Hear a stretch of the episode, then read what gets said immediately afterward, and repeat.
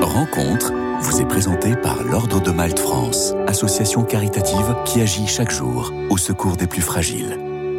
Bonjour à tous. Aujourd'hui, j'ai la joie d'accueillir Père Emmanuel Gosset. Bonjour Père. Bonjour Marie-Laïla, bonjour à tous. Merci beaucoup d'être avec nous. Vous avez été ordonné diacre en la fête de Saint-Vincent de Paul en 1998, puis prêtre en 1999 par Monseigneur Tomaso pour le diocèse de Beauvais, Noyon et Senlis dans l'Oise.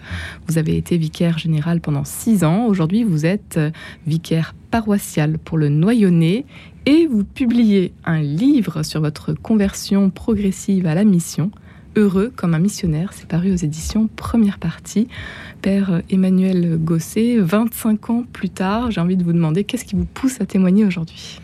Eh bien, je le raconte dans mon livre. Donc, euh, euh, en résumé, euh, c'est l'interpellation d'un de mes beaux-frères, Jean-Lucien, que je salue, qui un jour, en m'écoutant, lui racontait que ce que j'avais vécu, c'était en fait une effusion de l'Esprit Saint. Euh, il m'a dit, mais Emmanuel, il faut que tu témoignes.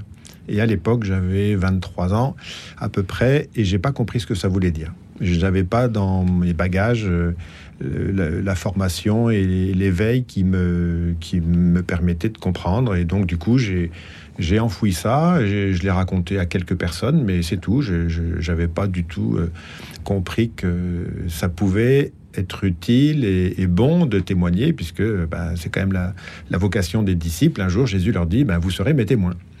À 23 ans, vous n'étiez pas encore prêtre J'étais pas prêtre, mais j'étais chrétien. J'étais catholique, pratiquant, euh, un peu comme des jeunes, euh, oui, mais enfin, je pratiquais quand même. Euh, et j'avais reçu une éducation chrétienne complète. Non, non, j'avais grandi en région parisienne, à Chaville, puis dans l'Ain, à Divonne-les-Bains et Ferney-Voltaire.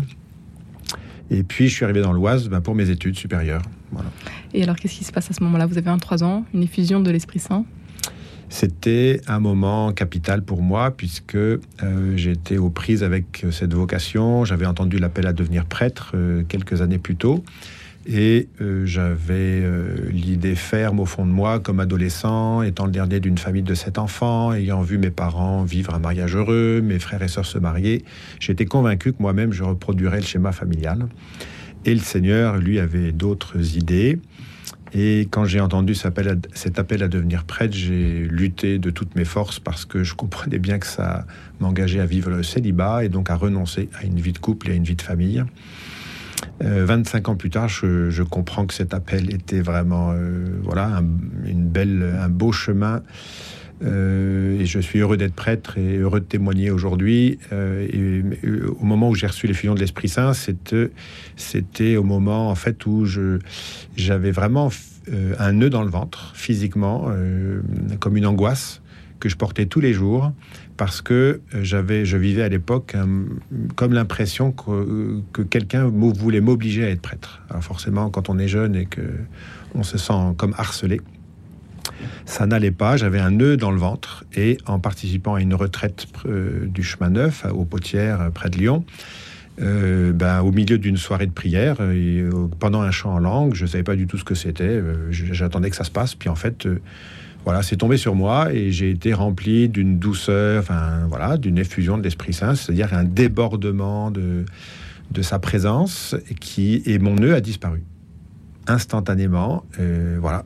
Et donc j'ai pu dire à voix haute, moi qui n'étais pas spécialement habitué à ça. Euh, ben, le Seigneur m'a libéré de mon angoisse. Donc je le raconte aussi euh, dans un chapitre de ce livre, justement pour dire ce que Dieu a fait dans ma vie.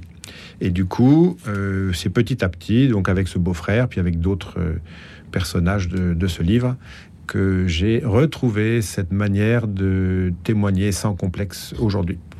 Heureux comme un missionnaire. Aujourd'hui, donc, ça paraît aux éditions première partie. Aujourd'hui, Père euh, Emmanuel Gosset, vous êtes heureux.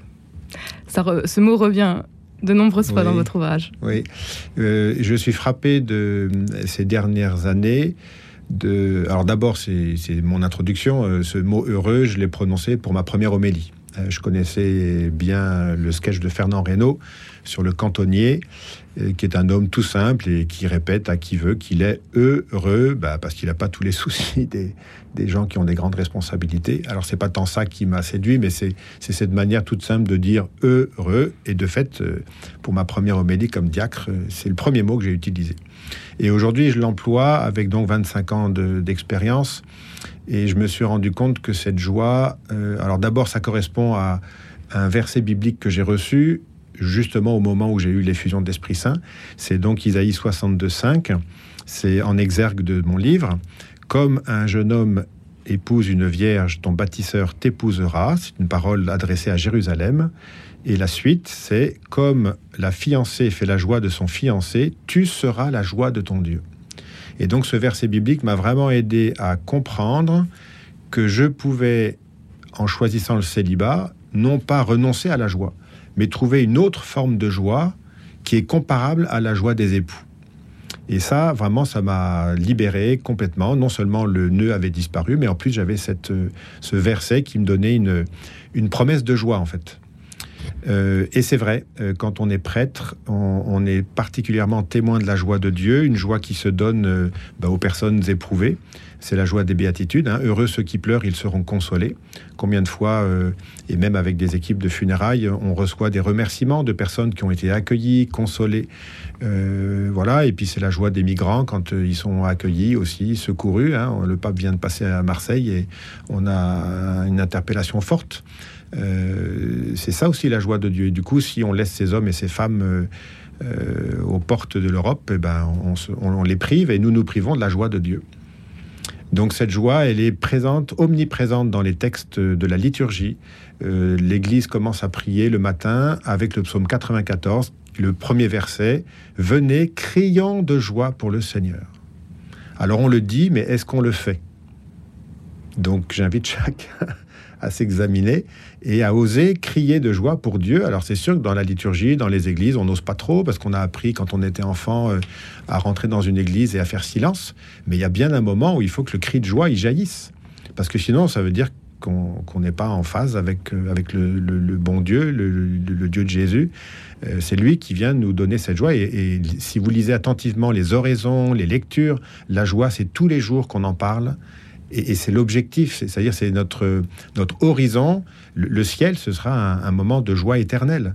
Mais le ciel, il commence ici. Le royaume de Dieu, il est déjà commencé, donc cette joie, elle nous est donnée aujourd'hui et maintenant. Apprendre à oser, vous, vous avez pu faire une expérience au Togo notamment. Alors c'est vrai que l'Afrique pour moi a une grande place. Euh, les gens qui me connaissent bien disent que je suis un africain. En tout cas, je, suis noir et blanc, euh, blanc de peau et noir de cœur peut-être. Euh, L'Afrique m'a aidé à, à, retrouver une aisance. Moi qui suis élevé à la française, j'ai été atteint comme beaucoup par le syndrome de la neutralité républicaine. Euh, la laïcité est une bonne chose puisque l'État euh, ne choisit pas de religion, mais par contre, euh, ce devoir de neutralité a, envahi beaucoup trop nos esprits et nos mœurs. J'aborde ce sujet dans un de mes chapitres. nous nous sommes laissés neutraliser. Et du coup, le Togo, j'ai découvert avec bonheur qu'au Togo, on parle de Dieu tous les jours, qu'on soit musulman, animiste, chrétien. Euh, alors il y a très peu de gens sans religion. Euh, un jour, un musulman me croise, on se dit bonjour, et il voit que je suis malade, euh, et en, se séparant, il me dit bah, que Dieu te guérisse. Voilà. donc des choses toutes simples comme ça. Ce matin, dans le train, je descends avec une, enfin, je voyage en même temps qu'une jeune paroissienne, et puis en face de nous s'installe une jeune femme voilée, bon, visiblement musulmane. Et elle avait un petit garçon, Bachir. Donc voilà, à un moment, on a échangé simplement des salutations. Et puis, euh, à la fin, je fais connaissance avec le, mari qui portait le petit garçon. Et lui qui vient des États-Unis, euh, voilà. Et puis à la fin, je leur dis, ben, God bless you, que Dieu vous bénisse. Ben, ils, sont musulmans, ils ont accueilli cette parole euh, librement. Et il y a quelques années, je n'aurais pas osé le faire. Un jour dans le train aussi, en rentrant de Paris, puisque je viens de temps en temps, pareil, en face de moi, une femme euh, d'origine musulmane, mais alors un peu croyante, un peu pratiquante. Enfin, oui, vraiment croyante quand même. Euh, bon, la discussion s'engage. Et quand je descends à Noyon, euh, je, quitte le carré où on était assis, je me retourne et je lui dis bah, que Dieu vous bénisse. Et vous savez ce qu'elle m'a dit? Je n'ai pas osé vous le demander. Voilà, ce que je le raconte dans ma conclusion. Euh, donc c'est étonnant, vous voyez, elle n'osait pas me le demander, moi j'ai osé lui dire sans savoir qu'elle l'attendait. Donc c'est vrai que ma conversion, elle se situe là. Et il s'agit d'être décomplexé. Gad Elmaleh le dit très bien, euh, je crois que j'en parle aussi dans mon livre. Euh, il dit aux Français, mais vous les cathos, vous avez un problème. Euh, les juifs et les musulmans, ils assument sans problème leur religion. Et puis un catholique en France, il, se perd en, ondulation pour dire oui, je suis croyant, mais en fait, bon, bref. Et je pense, enfin, je, souhaite que mon livre puisse aider beaucoup à, comprendre et, que, que, nous n'avons pas à être complexés. Et oui, il faut oser. Il faut oser. Euh, même euh, avec euh, le contexte difficile aussi que traverse l'Église. Vous, vous, les évoquez, les abus sexuels. Vous avez traversé cette tempête également, ça n'a pas été facile pour vous Oui, comme prêtre, évidemment, ça m'a touché profondément. J'ai découvert bah, ce que beaucoup ont découvert, puisque c'était caché. ce que je dis dans, dans, ce livre, c'est que les abus, la honte qui, qui, qui émane de, de cette révélation ne doit pas nous empêcher de témoigner, puisque nous témoignons de ce que Dieu fait, non pas du mal qui existe, mais ce que Dieu fait pour euh, guérir ce mal et, la lumière euh, de l'évangile euh, se fait, puisqu'en France, on, a regardé le problème en face et qu'on fait tout pour consoler, guérir ceux qui ont été victimes. Père Emmanuel Gosset, aujourd'hui, vous témoignez dans ce livre Heureux comme un missionnaire, dont les bénéfices seront intégralement reversés à la mission Magdala. Pour terminer en quelques mots, qu'est-ce que c'est cette Eh bien, ce sont des jeunes qui viennent une fois par mois dans l'Oise à l'initiative d'une jeune femme, Marion, euh, qui, après avoir parcouru la moitié de la France euh, de cathédrale en cathédrale en 2019 et 2020, euh, a proposé à notre évêque de, de, permettre à des missions dans les paroisses rurales de notre diocèse. Et nous y allons pour faire du porte-à-porte, pour faire de l'évangélisation de rue et pour inviter ceux qui le veulent à venir à l'église. Donc c'est à la fois une sortie missionnaire avec les paroissiens qui nous accueillent, et, spécialement dans des paroisses rurales, un peu à la Charles de Foucault, qui voulait se faire proche des gens les plus lointains, les plus abandonnés.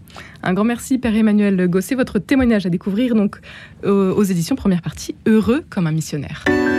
Rencontre vous a été présenté par l'Ordre de Malte France, association caritative qui agit chaque jour au secours des plus fragiles.